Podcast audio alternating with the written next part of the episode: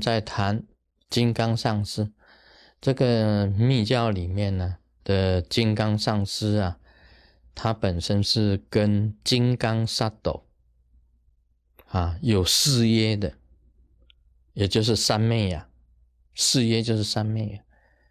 你做阿塞雷灌顶的时候，这个灌顶叫做不退灌顶，不退，因为你金刚本身来讲就是不变的嘛，就是不退了。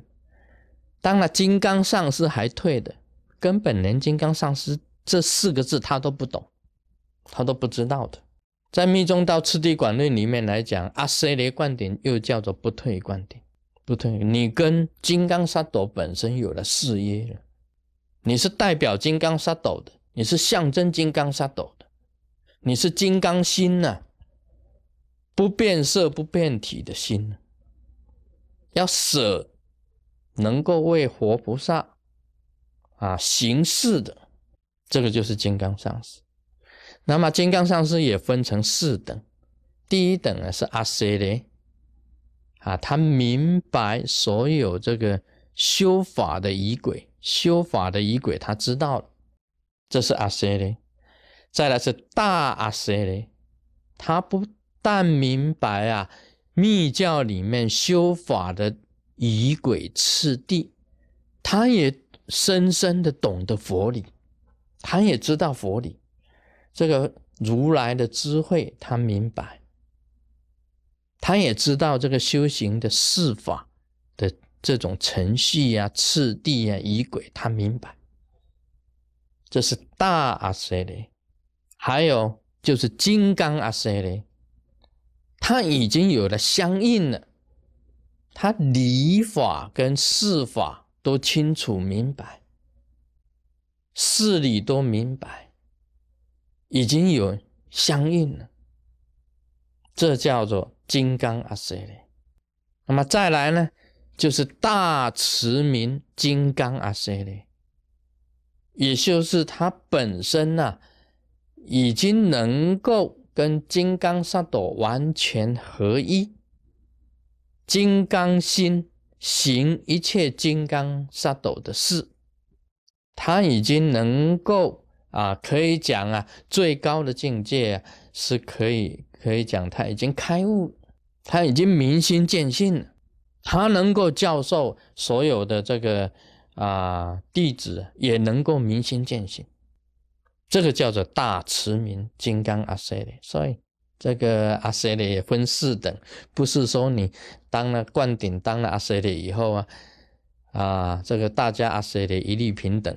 事实上也有阿塞利、大阿塞利、金刚阿塞利、大慈明金刚阿塞利，明白仪轨的就叫阿塞利。明白佛理的，是大阿舍利；事理通通圆融的，有相应的金刚阿舍利，最高的大慈明金刚阿舍利，啊，已经开悟了，也能够教所有的弟子明心见性。所以我觉得像这种啊，这个教授师啊，也可以讲起来，跟这个密宗道次第广论的四部。啊，有关系。我自己是私下这样子认为，《密宗道次第广论》里面提到的四部是四部：行部、瑜伽部、无上部。那你明白四部，这是阿塞雷；你能够行法的，叫做大阿塞雷。你已经相应了，就是瑜伽部嘛；相应了，就是瑜伽部嘛，就是金刚阿塞雷。你已经达到无上部了，就是大慈明金刚阿塞利，刚刚好啊，相对这个四部行部、瑜伽部、无上部跟四等阿塞利刚好相对。那当一个阿塞利是很不简单的事情啊，所以我们现在这个正佛宗里面的阿塞利啊，很规定、很严格，规定很严格，也不随便随便那个的。不是说你捧多少钱来，哦，好，就买一张啊，就给你阿塞的证书，没有的，没有的，你必须要要观察一阵子，要看你是不是以福报够，是不是有智慧，是不是你禅定？禅定呢，真的很深深堪，你能够得到甚深的禅定，这是很重要的。那么对于这个金刚阿塞雷啊，也必须要有礼貌的啊，有礼貌的。当弟子的要懂得对金刚阿舍雷教授师的一种礼貌。总之啊，这个礼节方面呢，都在于这个恭敬上面。恭敬两个字可以代表一切。一切的行为言语，你对这个金刚阿舍雷要恭敬，跟对这个仁波切一样的仁波切佛佛，你也是一样要恭敬的。在言语上，好像是说啊啊，根本上是在讲话，那其他的弟子在听。那么这些讲讲讲，突然间你们私底下两个讲起来，讲得很大声，这个声音都超过超过我的声音，这个就是。有失恭敬，大家知道了吗？我在讲的时候，底下也有人在讲，到底是我讲还是你讲啊？还是你来讲，还是我来讲啊？这个就是言语上的，这个对上司啊，对金刚上司本身就是要这样子的，不能我在这里讲，你也在底下讲，甚至你的声音呢大过我的声音，再过来我还讲讲讲讲一半呢，你马上就插口进来讲你的啊，这个就是言语上对。这个上师啊，对金刚上师本身要恭敬的地方。那么在行为上，是四法五十颂讲的很清楚啊。你在根本上师面前呢，抠香港脚，对不对？一只脚翘起来在那边抠抠抠，这个是不行的。还有呢，这个斜斜躺的那个姿势，你在啊，师尊在跟你讲话，你还抽烟，这个姿势怎么？对不对？这个在行为上本身来讲就是不行的。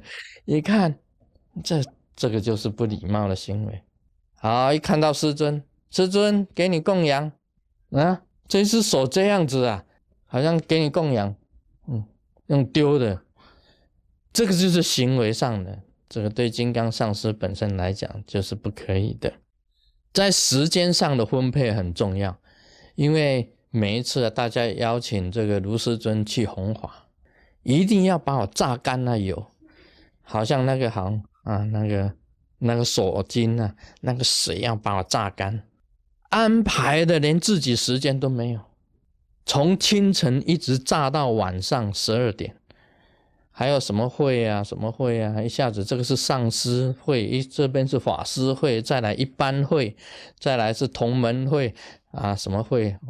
一大堆的，从早给你忙到晚，这个时间上安排的红法，弘法方面安排，一定要给根本上师或者上师有几个小时属于自由的时间，他本身也要静坐，也要打坐，也要休息啊。所以这个是一种恭敬，我们晓得在时间上安排也是这样子。好，今天就讲到这里。Om Mani Padme Hum。